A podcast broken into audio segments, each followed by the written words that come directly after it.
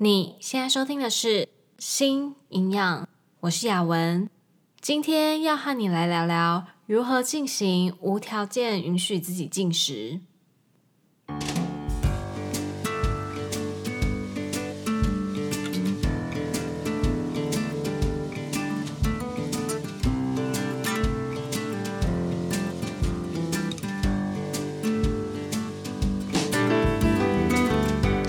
这个频道是为了要传达营养理念和讯息，而不是提供任何医疗相关的诊疗。如果需要医疗诊断和治疗，请咨询营养师、医师或是合适的医护人员。今天要来聊聊我自己尝试了 unconditional permission to eat 无条件的允许自己进食的经验。一开始呢，也是要先来回答 Q&A 的部分。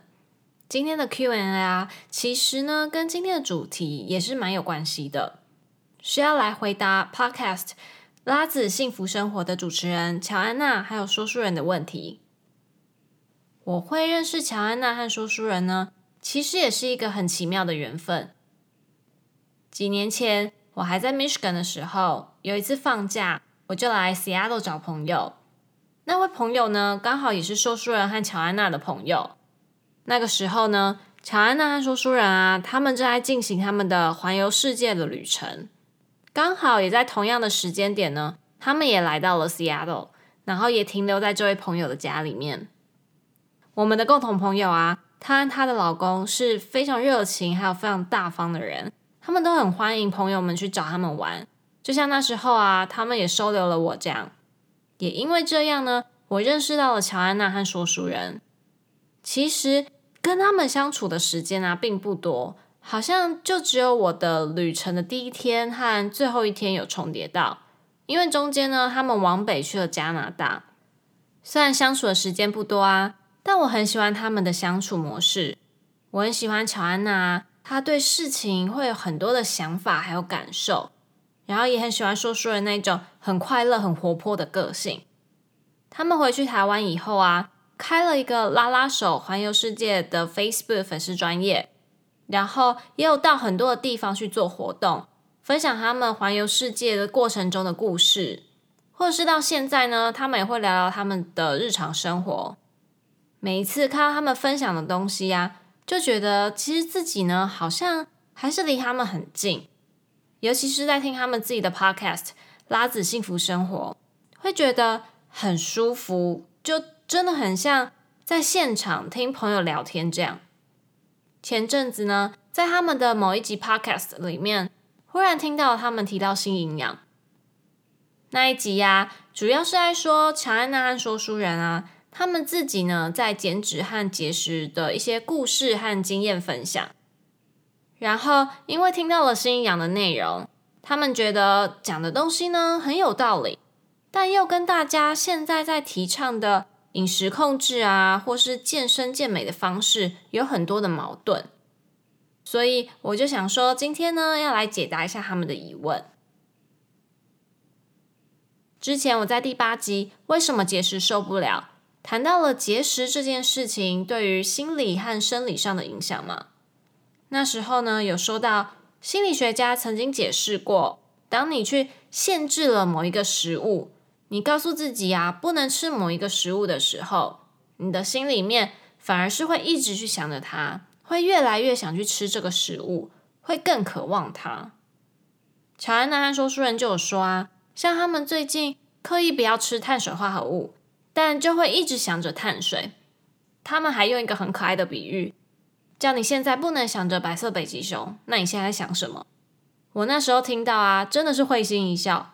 他们的对话真的很可爱，所以呢，他们觉得内心里啊，会因为限制而产生反弹的现象啊，这个是真实存在的，而且他们自己也感受到了，所以觉得很有道理。那那一集呢，我也提到了体重和热量的关系啊。不是只有吃进来的热量减去消耗的热量，这样互相加减的数学这么简单而已。身体啊，其实是很复杂的。从食物中计算的热量，会因为每一个人的消化吸收反应不一样，最后呢，进入到体内被吸收的热量呢，也会不一样。所以，再怎么去精准的计算食物的卡路里，或是运动所消耗的卡路里，都还是会有忽略掉其他的热量数字。更何况啊，我们很难去精准的计算卡路里的进出。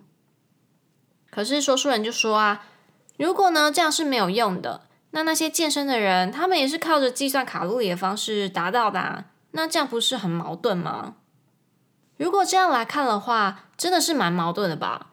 大家都做饮食控制啊，都做热量控制，再加上运动和肌肉的训练，就有了大家都羡慕的身材。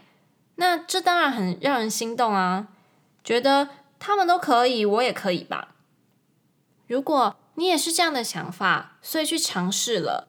那么你也可以回头来看看自己，这样的方式真的有帮助你达到你理想的状态吗？真的适合你吗？你的生活形态啊，也许是很常外食，或者是午休时间呢都很短暂。那你有办法可以每样食物都称重，然后计算热量吗？或者是有办法三餐加点心饮料都可以找到那种已经计算好的热量或是营养素含量的资料吗？现在我知道有越来越多的连锁店啊，或是便利商店，他们有提供这种营养资讯。但是像是什么小吃店啊、自助餐，或是路边摊，像这样就没有这些资讯吧？就算有，就算有一些 App，它可以提供这些资讯，那你相信这些他们所提供的数字吗？如果你拉长远一点来看。你觉得这样的饮食控制有办法维持长久吗？还是你常常会觉得很麻烦，所以有时候有算，有时候没有算热量？那如果是这样子的话，这些数字对你来说真的这么重要吗？如果你往心里面去评估的话，可以想一想，这样的饮食控制对你的饮食关系有没有什么任何的负面影响？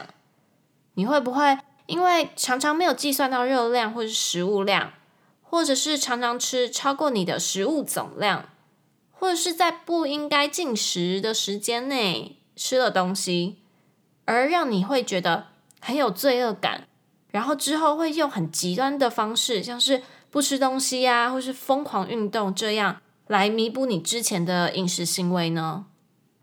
这些啊，都是你可以去衡量某一种方法到底适不适合你。每一个方法呢，它都会适合一些人和不适合一些人嘛。也许对你崇拜的人来说呢，这是适合他们的，但是可能却不适合你。我后来才知道啊，原来有一个专有名词叫做幸存者偏差。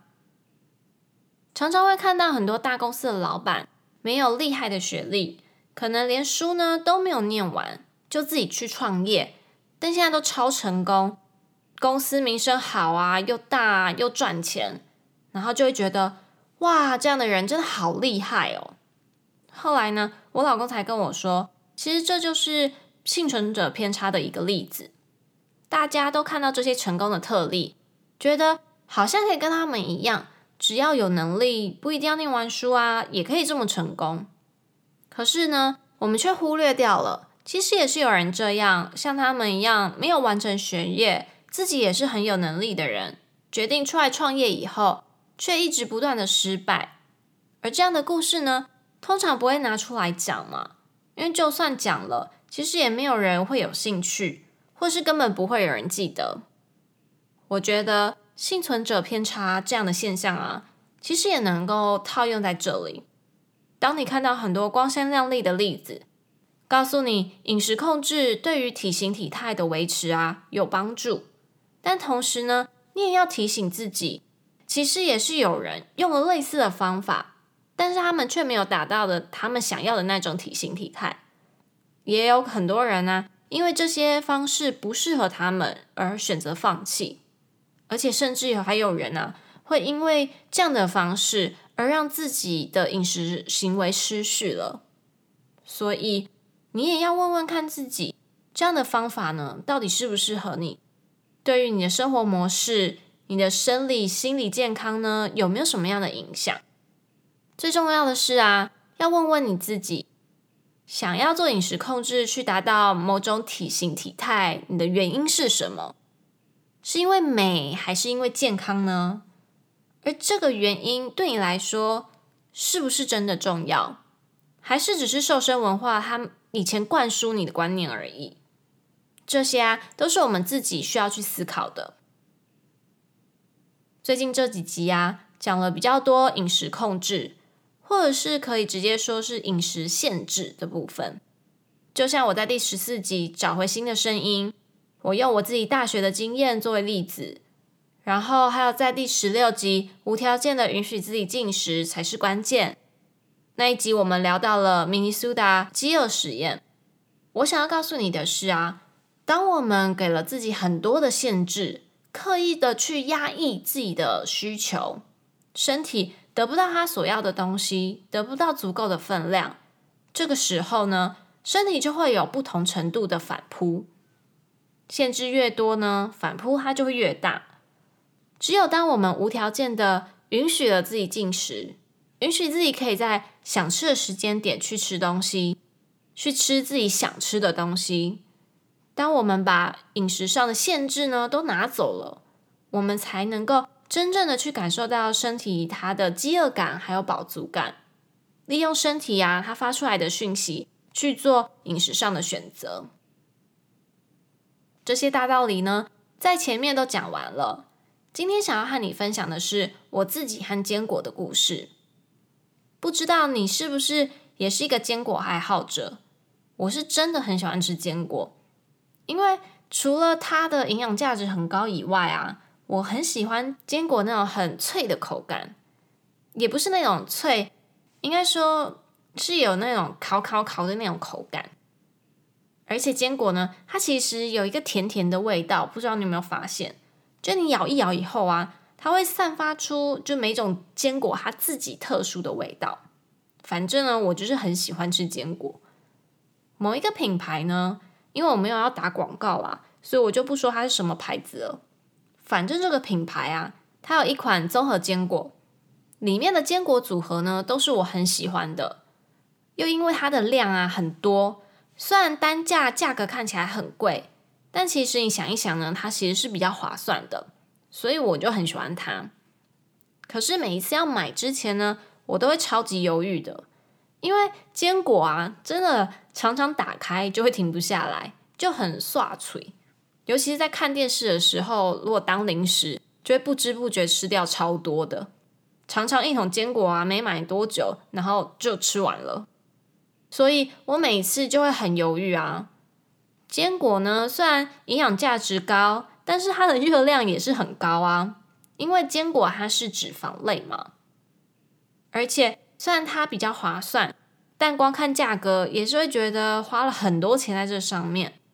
所以买了几次之后啊，因为我发现我很快就可以把它吃完，所以就会开始节制自己。每次去店里买东西啊，我都会刻意不要走过去那个架子，然后呢，还要一直跟自己说。如果我买回家，一定会很快呢，就会把它吃完，然后每一次都会吃的超饱，就是吃不下正餐，而且每次吃完以后也会觉得那热量超高的，就会自己会觉得罪恶感很重，所以就是告诉自己说，哎，还是不要买好了。结果呢，完全就是越叫你不要去想白色北极熊，脑袋呢全部都是白色北极熊。就算我有在店里面节制住自己。但回到家以后啊，我还会每天都会想着它。还有几次呢，又特别再跑回去买。好不容易买回来以后啊，当然就会很开心嘛，就会像小朋友拆礼物那样啊，拿到就会很心急的想要把它打开。买回来的前几天，每一天呢都要吃一点，我才会开心。回到家就会想要打开柜子去拿坚果。而这样的状况呢，其实也发生了好一阵子。后来啊，我自己就对坚果有一种很复杂的感觉。明明就知道我很喜欢坚果啊，但是呢，又要跟自己说，哦，坚果很贵，热量又高，还是不要买比较好。但是回到家以后，又会一直想着刚刚所看到的坚果。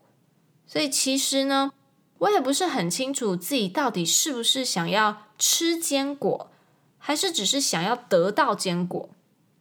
反正后来呢，我就很长的一段时间压抑自己，不要去想，不要去买，不要去看，然后就这样。过了很久以后啊，我开始接触了直觉饮食法，才发现哦，原来我自己呢跟坚果的关系其实是不好的，不是正向的关系。因为我一直压抑自己，不要买，不要吃，但是脑袋里面呢，反而会因为这些我自己给了自己的限制，然后去一直想着坚果。哪天终于受不了，买回家以后，就会很急着想要赶快打开吃掉它。但是也真的好像没有去品尝我之前喜欢坚果的那些甜味好口感，只知道我好不容易终于买回家啦，要赶快打开来吃掉它。那时候我就看到直觉饮食法说要无条件的允许自己进食嘛。那个时候我也是半信半疑啊，因为我知道我每一次只要买了坚果回家，就一定会每天都要打开来吃一些。然后常常会停不下来，但如果我每一次想吃就买回来吃，那不就真的是每一天都在吃一大堆的坚果吗？所以我自己那时候呢也是不太相信的。但仔细想想啊，又好像觉得真的有它的道理，因为我每一次买一桶坚果回家以后啊，前几天就真的会很开心一直吃啊，但越到后面呢，我好像也没有那么想要吃它，其实也常常忘记它的存在。所以我就在想啊，搞不好这个就是因为我给自己暂时的许可，我身体知道还有很多坚果在柜子里面啊，不会闹饥荒，所以就不会特别去想它。所以就在这样半信半疑之下呢，我就想说，那不然来试试看好了，看看到底会发生什么事啊？反正大不了就再禁止自己买坚果回家就好了嘛。所以呢，我就给了自己坚果许可证，告诉自己想吃坚果的时候就可以吃坚果，想买就买啊，不要客气。但因为我还是半信半疑嘛，我不敢一次再买那么大一桶坚果，我也会怕一发不可收拾啊。所以我就去别的超市买小包装的那种坚果。虽然想说这样真的蛮不环保的，而且其实也没有比较划算。但如果真的一发不可收拾的时候，我也可以及早收手嘛。我第一次呢，好像也是先买了几包小包坚果回家，然后也一样啊。一开始买回家的时候就很开心，然后就吃掉一包，隔天呢又吃一包，每天都吃一包，反正吃完了也没关系啊，我就再去超市里面再买几包。一开始呢，真的是每天都吃一包，但可能也因为它是一包一包装的。所以你吃完一包的时候，通常都会停止一下，要把手上的事情做完嘛。然后啊，也因为已经过了一段时间嘛，就会觉得嗯，好像也差不多了，没有那么想要再开下一包坚果吃了，就会收手，不会像以前买一大桶那样，就会不知不觉的吃掉很多。过了几个礼拜以后啊，我也发现，其实我自己对坚果的热情啊，好像也消失了一点。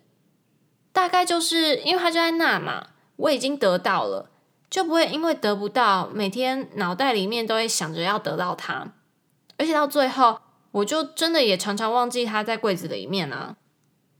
而且后来啊，也会觉得每天吃坚果有点腻，就嘴巴会很干，吃到最后呢，好像也就没有那么好吃了。但如果我隔了一阵子又想要再吃坚果的时候，我反而呢，又可以重新去感受我喜欢坚果的那些独特的味道，还有口感。然后也知道啊，当我自己开始觉得腻的时候，口很干的时候，那就是该停止的时候。因为呢，我再吃下去啊，我也不会喜欢那种感觉。这个大概就是我第一次尝试直觉饮食法的经验吧。到现在呢，我还是很喜欢坚果。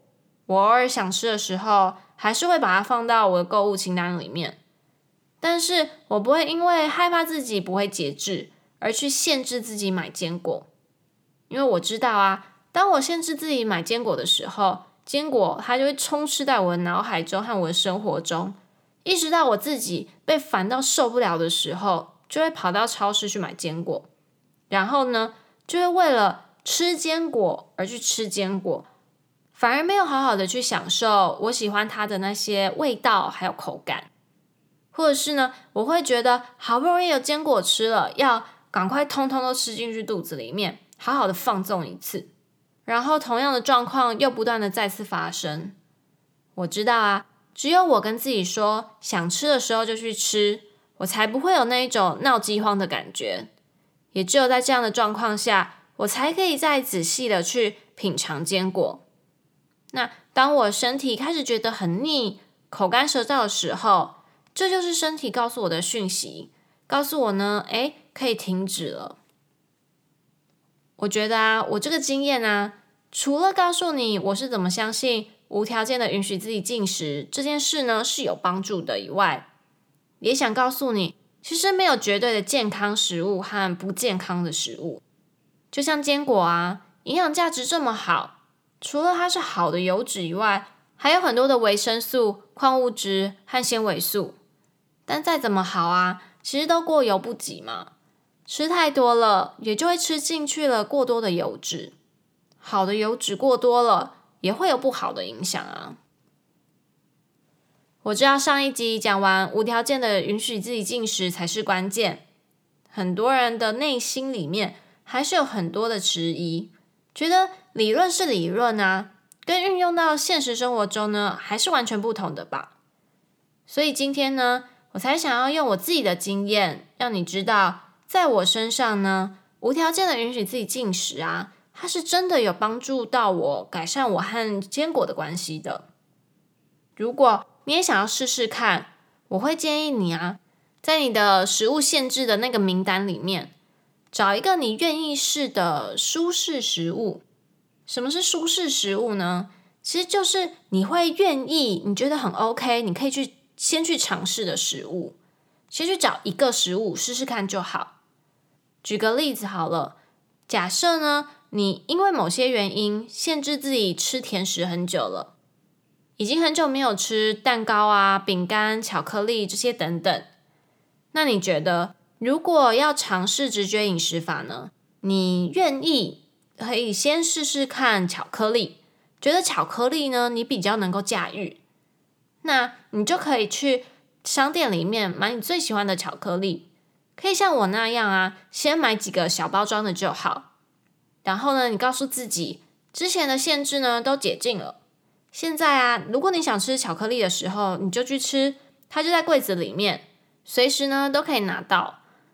给自己尝试几天，甚至是几个礼拜、几个月，你认真的去感受一下这段时间呢，对于巧克力的感受，还有你对于巧克力的饮食行为是怎么样？一开始的感受，过一个礼拜以后的感受，过一个月以后的感受，其实都会不一样的。你也可以像写日记那样记录下来你的感受，还有你吃的量。不一定要每天啦，但就是固定几天记录一下，之后再回过头来看看，在这段时间呢，你自己的改变，看看执行了无条件的允许自己进食这样的方法以后，有没有改善你和食物之间的关系？如果你尝试了这样的方式，无论最后的结果是什么啊，不管有没有帮助，都很欢迎你留言或是写信到雅文 RD at gmail dot com。和我分享你的心得哦。今天用了我自己和坚果的故事，让你了解饮食上的限制对我们的饮食行为有什么样的负面影响，也提供了一些建议，告诉你呢，我是如何进行无条件的允许自己进食这样的方法的。如果你想要尝试看看，可以试试看我刚刚所说的方式，然后记录下来你的感受。过一阵子之后，可以再回头看看你和食物的关系是不是有改善。好啦，今天的内容就差不多到这里。如果你有什么疑问或是想法，非常欢迎你留言或是写信给我，可以一起讨论和思考。如果你喜欢今天的内容，请帮我分享给身边的亲朋好友，让更多人可以一起加入我们。最后，谢谢你今天的收听，那我们就下次见喽，拜拜。